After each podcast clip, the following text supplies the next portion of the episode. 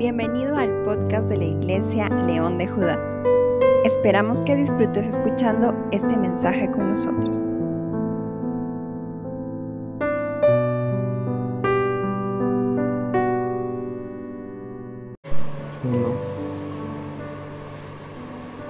Muy buenas noches a cada una de las personas que en este momento están viéndonos a través de las redes sociales. Quien les habla es el pastor Andrés Cayer Flores, quien en esta noche estará compartiéndoles la palabra del Señor. Así que esta noche quiero que todos ustedes puedan abrir sus Biblias en el Evangelio de Marcos capítulo 4, verso 35 al 41. Vamos a dar lectura a la palabra de nuestro Señor. En aquel día, cuando llegó la noche, les dijo, pasemos al otro lado. Y despidiendo a la multitud, le tomaron como estaba, en la barca. Y había también con él otras barcas. Pero se levantó una gran tempestad de viento y echaba las olas en la barca, de tal manera que ya se anegaba. Y él estaba en la popa, durmiendo sobre un cabezal. Y le despertaron y le dijeron, Maestro, ¿no tienes cuidado que perecemos? Y levantándose reprendió al viento y dijo al mar, Calla, enmudece. Y cesó el viento, y se hizo grande bonanza. Y les dijo, ¿por qué estáis así amedrentados? ¿Cómo no tenéis fe? Entonces temieron con gran temor, y se decían el uno al otro, ¿quién es este que aún el viento y el mar le obedecen? Inclinemos nuestros rostros y dirijamos unas palabras de oración a nuestro Señor. Nos acercamos ante tu trono para darte las que para compartir a través de estas redes sociales, Señor, tu bendita palabra. Que tu Espíritu Santo sea el Maestro, que seas tú guiando toda esta enseñanza. Te agradecemos, Señor, porque tú eres un Dios bondadoso y soberano. Y gracias por esta noche, en el nombre de Jesús. Amén. Muy bien, vamos a empezar en esta noche este tema cuyo título es Jesús calma la tempestad. Eh, para empezar, quisiera hacer una pequeña introducción. Hay que entender que Jesús comienza una nueva sección en este capítulo 4 de Marcos, del verso 35 eh, en adelante, en la que incluye una serie de milagros que tiene como finalidad mostrarnos algunos aspectos del poder de nuestro Señor. Marcos capítulo 4, verso 35 al 41, Jesús calma la tempestad y de esa manera revela cómo Él es el Señor de la creación. En Marcos capítulo 5, versículos del 1 al 20, su encuentro con el endemoniado de Gadara pone en evidencia su poder sobre los más fieros emisarios del diablo. Marcos capítulo 5, verso 25 a 34, sana a una mujer con flujo de sangre, demostrando así su poder sobre aquellas enfermedades arraigadas que resisten a todo remedio humano. Y también en Marcos capítulo 5, versos 21 más en adelante, resucita a la hija de Jairo, mostrándose una vez más la evidencia de que nuestro Señor es vencedor de la misma muerte. Entonces aquí encontramos algunas cosas importantes que lo vamos a ir viendo a través de la descripción y de la enseñanza en esta noche. También podemos ver aquí algunos puntos importantes en cuanto a los incidentes eh, anteriores sobre este tema del ministerio de Jesucristo. Y hay que entender la popularidad que Jesús tenía. Constantemente, donde quiera que él iba, se encontraba siempre rodeado de, por las multitudes que acudían en todas partes del país buscando ser curados de sus enfermedades. Y tal era la situación que no tenía tiempo ni para comer, a lo que hay que añadir las largas sesiones de enseñanza junto con las explicaciones posteriores en la casa de los discípulos. Por lo tanto, no es de extrañar que Jesús estuviera realmente agotado, rendido físicamente Así que, que sus discípulos le tomaron como estaba para ir al otro lado del mar de Galilea con la finalidad, ¿no? aparentemente, de descansar del bullicio de las multitudes. Ahora hay que enfocarnos en el texto en esta noche, cuando dice aquel día, cuando llegó la noche, les dijo, pasemos al otro lado. Y aquí hay un punto importante para poder meditar. Jesús, Él les dice a sus discípulos, pasemos al otro lado. Jesús ordena a sus discípulos, le dice que tienen que pasar al otro lado. Y despidiendo a la multitud, le tomaron como estaba en la barca. Y había con él otras embarcaciones, pero se levantó una gran tempestad de viento. Quiero tocar esta palabra, pasemos al otro lado. Aunque seguramente fueron los discípulos aquellos que se encargaron de despedir a la multitud, fue el mismo Señor Jesucristo quien da la orden de pasar al otro lado. Ese detalle es importante en vista de lo que va a ocurrir más adelante. Debemos entender que los discípulos se encontraban plenamente inmersos dentro de la voluntad de Dios. Acababan de terminar una serie de estudios sobre el reino de Dios con el mismo Señor como maestro y ahora se disponían a ir hacia el otro lado del mar de Galilea, siguiendo sus indicaciones y fue en ese contexto de obediencia a Cristo cuando tuvo lugar la tempestad. Aquí tenemos una lección muy importante que debemos aprender. El hecho de ser personas que andamos fielmente en los caminos del Señor no nos librará de atravesar por tormentas y tempestades de la vida.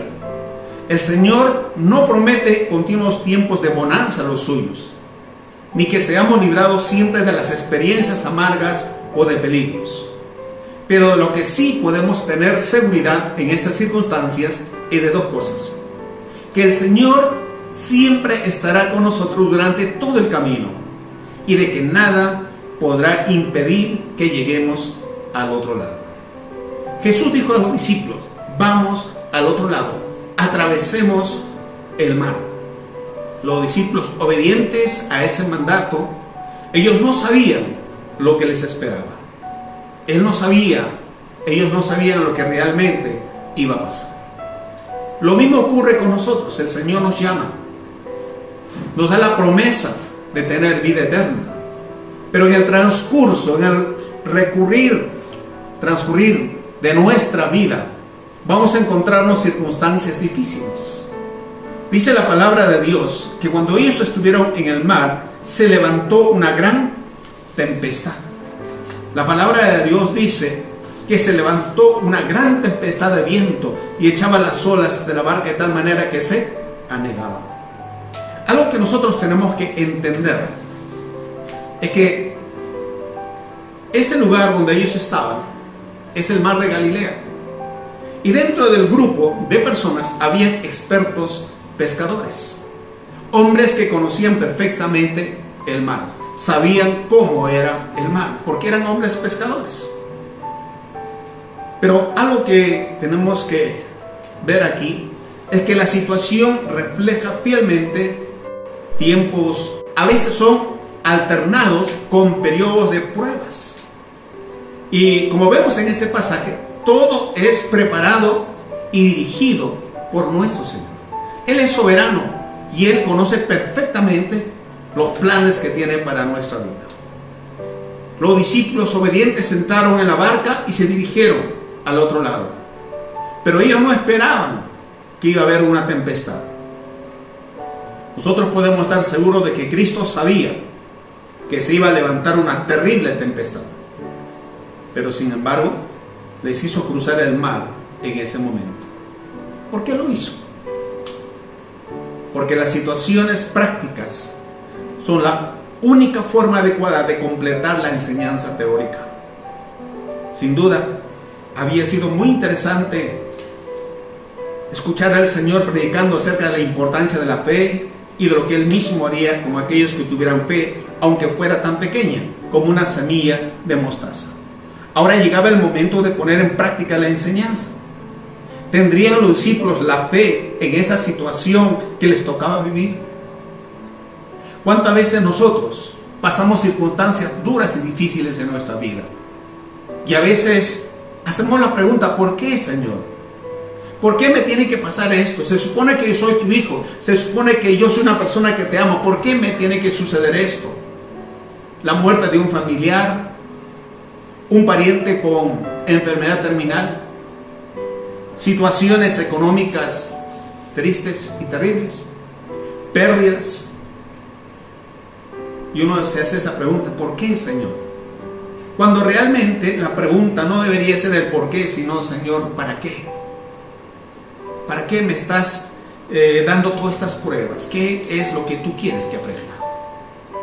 Cuando estos hombres vieron la gran tempestad, dice las escrituras,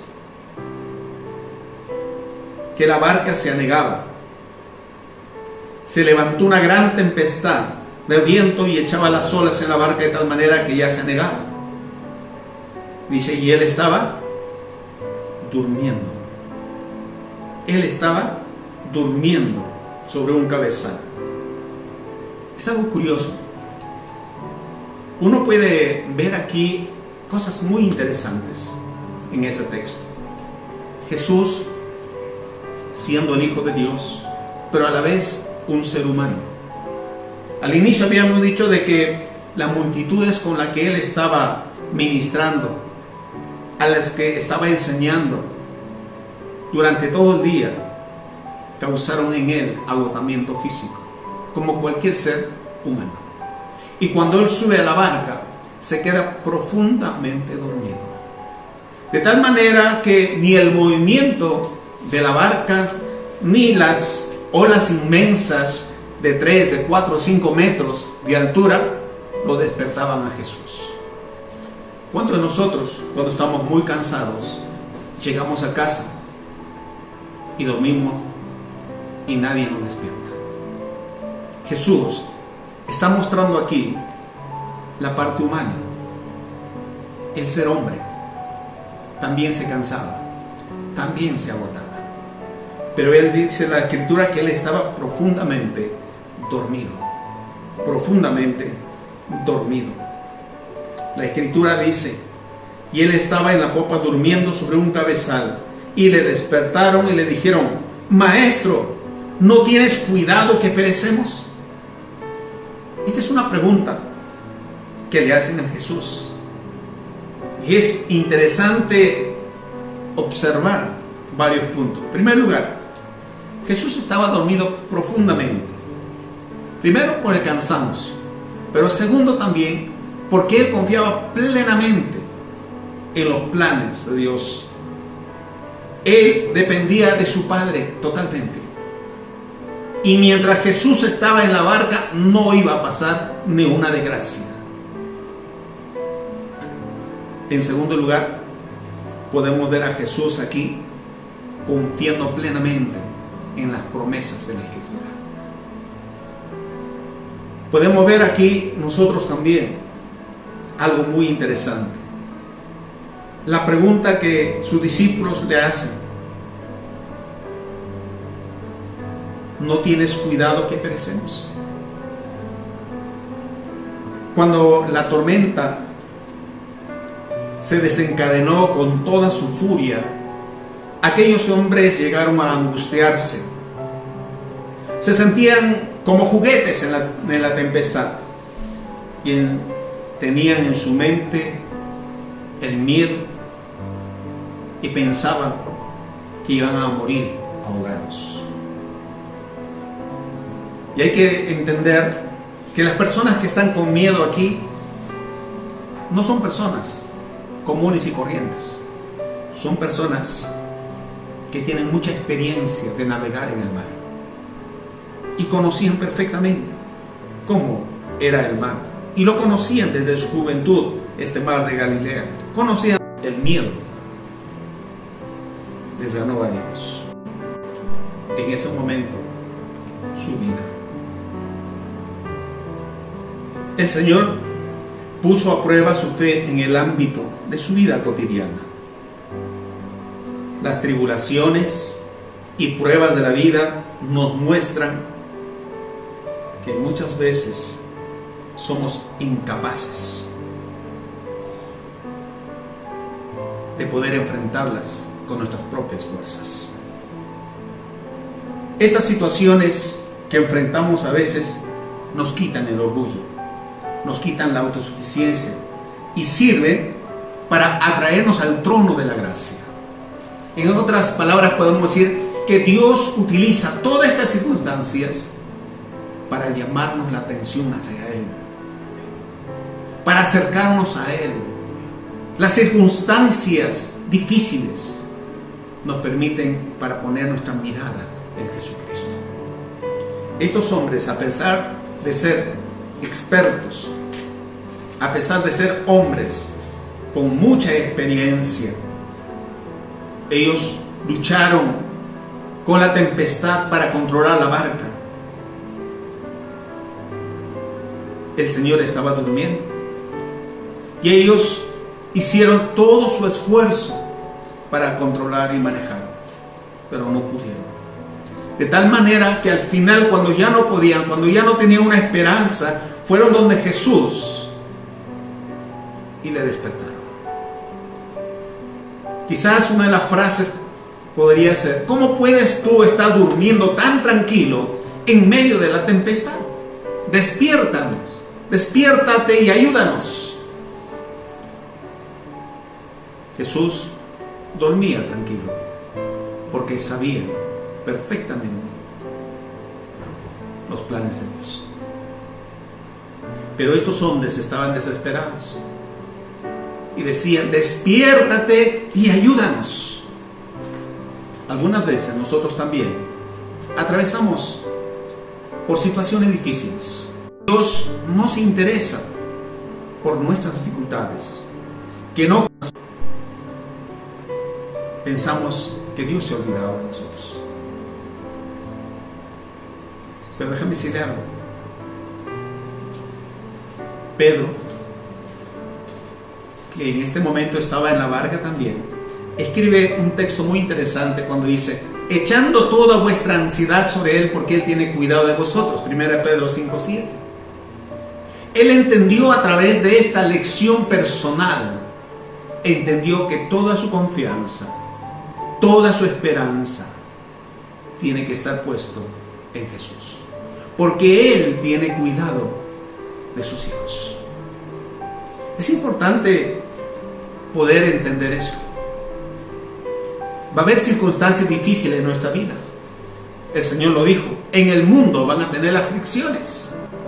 Vamos a pasar pruebas, vamos a pasar luchas, dificultades, vamos a tener pérdidas. Pero en medio de todo eso, recuerda, echa toda vuestra ansiedad sobre Jesús, porque Él tiene cuidado de ustedes. Jesús les hace la pregunta, ¿por qué estáis amedrentados? ¿Por qué estáis así? Como no tenéis fe, es la pregunta. Parece un poco extraño una pregunta así a unos hombres que estaban en peligro de perder sus propias vidas. ¿Cómo no iban a estar atemorizados? ¿Cómo no iban a estar asustados? Por su, el temor de los discípulos era natural. Era algo instintivo. Pero ¿dónde estaba su fe? El Señor puso el dedo en la llaga con su pregunta. ¿Cómo no tenéis fe? el mayor peligro no era el viento o las olas, sino la evidente incredulidad de los discípulos. Y así el Señor indicó algo que ocurre con mucha frecuencia. Nuestros mayores problemas están en nosotros, no en nuestro entorno. El mayor problema está en nosotros. El Señor esperaba que después de tantas manifestaciones de poder que habían visto de Él, ya deberían de haber sabido que el barco donde iba el maestro no podía hundirse. El Señor lo había dicho al comenzar la travesía. Pasemos al otro lado.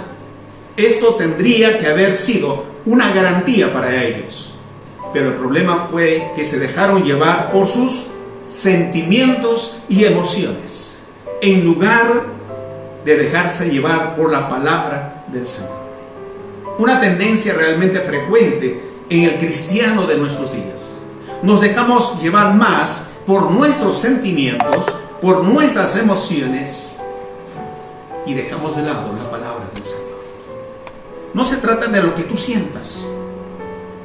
No se trata de cómo te sientes tú. Sino se trata de lo que la palabra de Dios te enseña. Cielo y tierra pasarán, dice, pero mi palabra permanece para siempre. Algo que tenemos que entender, no nos dejemos llevar por sentimientos y emociones.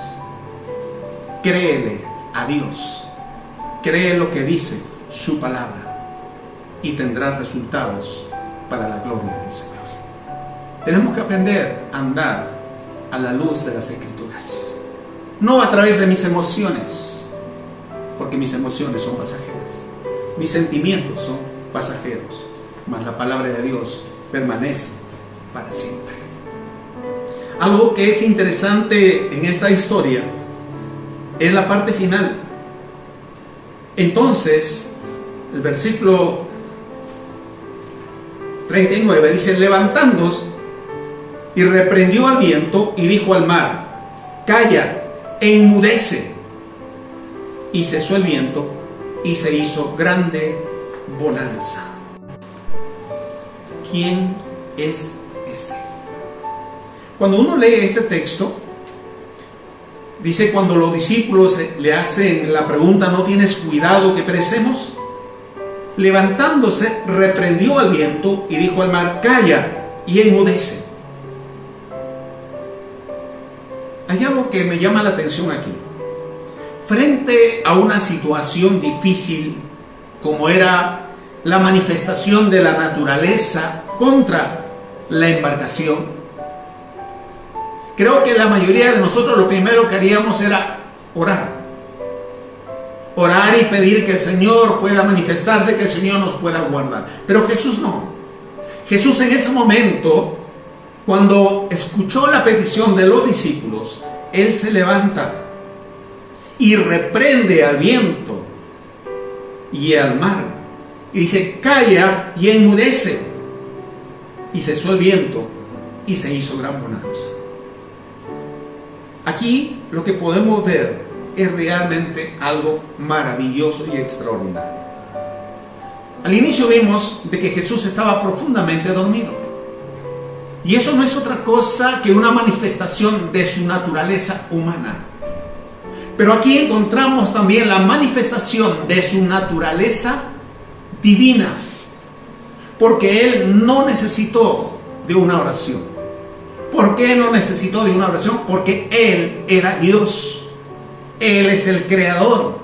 Y como el creador tiene toda la autoridad sobre la naturaleza. La razón por la cual Él ordena y Él manda y la naturaleza le obedece. ¿Qué más? No solo estaban con Jesús hombre, sino estaban con Jesucristo, el Hijo de Dios en esencia Dios mismo. Y preocupados, angustiados por esta circunstancia, pero ahí reconocieron que Jesús no era simplemente hombre, sino Dios. Por eso que surge la gran pregunta en el verso 41. Entonces temieron con gran temor y se decía el uno al otro, ¿quién es este que aún el viento y el mar le obedecen? Es una pregunta muy interesante. ¿Quién es este? ¿Cuánto tiempo habían andado con Jesús? ¿Cuántas maravillas habían visto de Jesús? Se habían gozado al ver los milagros y sanidades, las enseñanzas de Jesús. Ahora, en una circunstancia difícil, se hacen la pregunta, ¿quién es este? ¿quién es este? Utilizan ese término, este, para darnos a entender que en ese momento no sabían perfectamente quién era Jesús. Y dice claramente, ¿quién es este que aún el viento y el mar le obedecen? Una pregunta les puede causar sorpresa Jesucristo. ¿Usted sabe realmente quién es Jesús? ¿Entiende realmente quién es Jesús? La ciencia trata de negarlo. La historia nos habla de Jesús, del Mesías. La Biblia nos habla del Mesías, de Jesucristo. Las iglesias nos hablan de Jesús. Pero la gran pregunta es, ¿usted lo conoce personalmente a Jesús? ¿Sabe quién es? ¿Sabe cómo actúa? ¿O es como estos discípulos que decían, ¿quién es este hombre? Después de andar tanto tiempo, después de convivir con Jesús, aún no sabían quién era Jesús. Yo no sé cuánto tiempo tengas tú en la iglesia.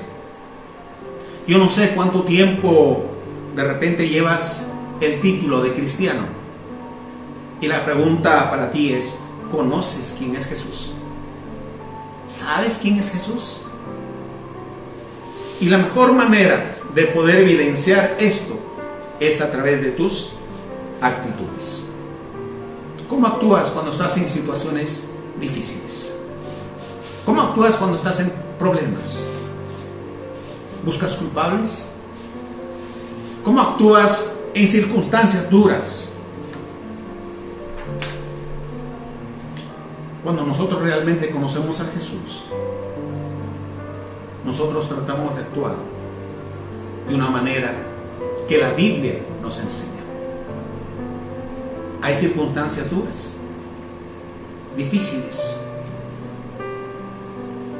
Torres fue provocado por Dios. Pues déjame decirle que muchas veces Dios permite aún la propia naturaleza se manifieste para traernos una lección en nuestra propia vida. A veces Dios va a utilizar la naturaleza. Y tenemos que entender que en nuestro planeta existen muchos desastres naturales. Hay terremotos, hay hambre, sequías, tornados, huracanes, tsunamis, etcétera y etcétera. Ahora estamos viviendo la pandemia del coronavirus y tenemos que meditar profundamente en todo esto.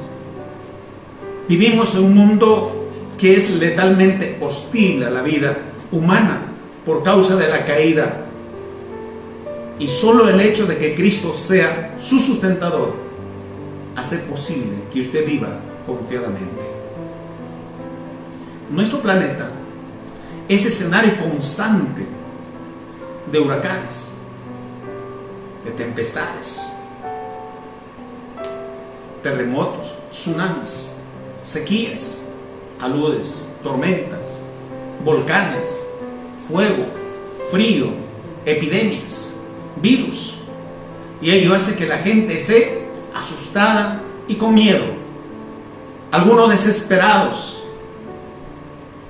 sin esperanza. Y hay que entender que este virus actual ha paralizado a todo el mundo y en muchas naciones hay mucha gente afectada y muertes. Actualmente muchos gobernantes están pidiendo la ayuda del Creador para enfrentar esta crisis. Los discípulos con Jesús en la barca estaban igual. Veían a la muerte muy cerca. Jesús estaba con ellos. Jesús estaba en la barca. Su esperanza de sus discípulos era Jesús. Y se acercaron para pedirle ayuda. ¿Cuál es tu esperanza en medio de la tribulación? Esperanza en medio de todo esto? Muchos tienen miedo a la muerte. Muchos tienen miedo a quedarse sin nada para comer. Y déjame decirte algo. ¿Quién es Jesús? ¿Quién es este? Que aún el viento y el mar le obedecen. ¿Tú sabes quién es Jesús? ¿Lo conoces personalmente? Pues déjame decirte algo. Jesús es el autor de la vida. Es el creador de la vida y el sustentador de la vida. Jesús es el Cordero de Dios que se sacrificó para que los seres humanos pudieran tener acceso a Dios Padre. Jesús, Jesús no está muerto. Jesús está vivo. Él está vivo. Y dice la palabra de Dios que está a la diestra de Dios Padre. Y Él es tu abogado si eres hijo de Dios. Él es tu abogado. Y sabes, Cristo es el Rey de Reyes y Señor de Señores, que un día volverá a juzgar a la humanidad. Si aún no tienes a Jesús en tu vida, es tiempo de que Jesús viva en tu corazón. Es tiempo de que Jesús gobierne tu vida para que tengas una vida con esperanza. Jesús murió en la cruz. Él pagó tus pecados. Y Él pide que tú puedas acercarte a Él con todo tu corazón, con todos tus problemas. Él desea bendecirte. Él desea perdonarte. Él desea salvarte. Jesús te ama. Y porque Él te ama, murió en la cruz del Calvario. Estos discípulos en medio de la tormenta comenzaron a dudar. Y quiero decirte en esta noche, como iglesia, como hijos del Señor, no tenemos por qué tenerle miedo a este virus, coronavirus. ¿Sabe lo que dijo Pablo? Para mí el vivir es Cristo y el morir es ganancia. Muchas veces nosotros oramos para decir, Señor, cuídame que no me dé este virus, que no pueda ser infectado por este virus. Pero déjame decirte algo, si Dios tiene un plan en tu vida, muchas veces va a haber creyentes que van a ser infectados con este virus.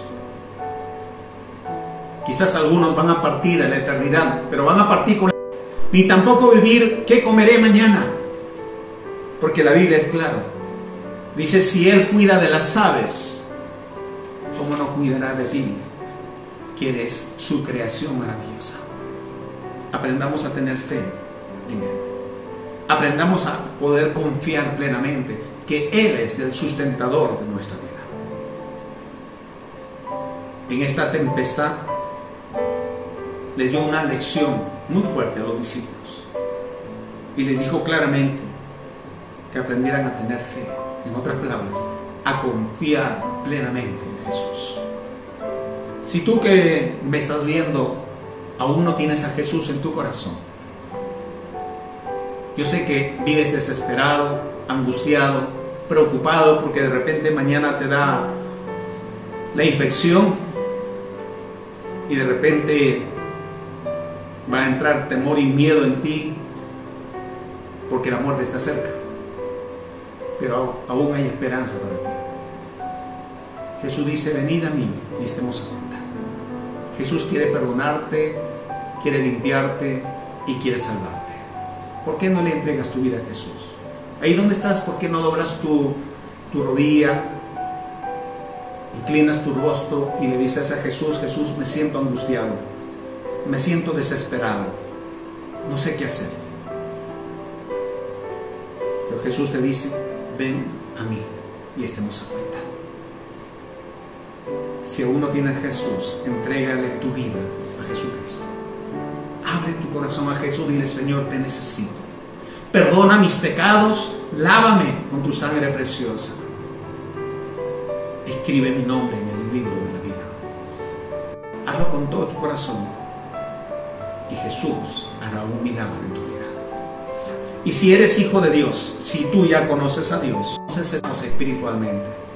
Que no seamos personas que solo observemos, sino que transmitamos el mensaje de Dios a través de nuestra propia vida. Y si de repente fallaste en algún momento, es tiempo de que te levantes.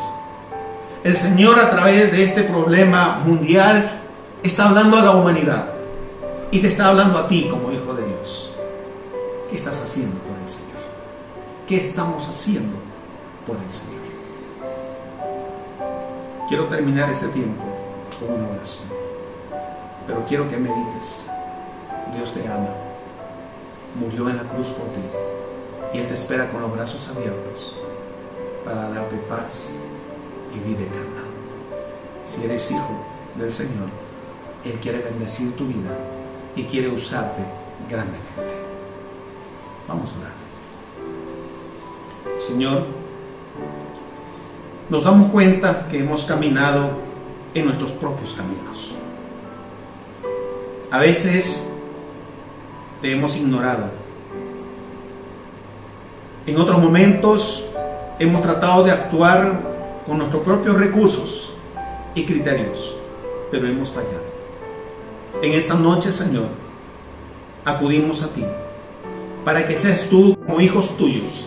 Estamos dispuestos a morir por causa de nuestra fe. Señor, que esta enfermedad o esta epidemia, esta,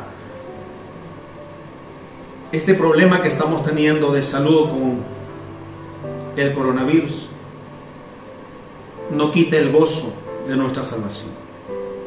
Que no, no nos haga perder la fe que tenemos en ti. Tu palabra dice que tenemos que proseguir a la meta, puesto los ojos en ti, que eres el autor y consumador de nuestra fe. Señor, levanta tu iglesia, levanta a cada uno de tus hijos y que todos podamos hacer un examen. ¿Realmente te conozco? ¿Realmente sé quién eres? Y si no lo sé, Señor, es tiempo de estudiar, de meditar, de meditar en tu palabra y conocerte más y más a la luz de tu bendita palabra. Gracias, Señor, por este tiempo que nos permites de estar conectados por este medio. Bendice a tu pueblo.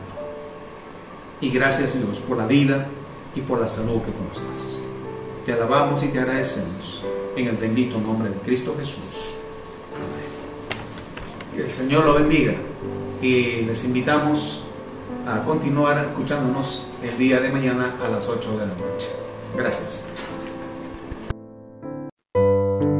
Esperamos que el mensaje de hoy haya sido de ayuda para ti.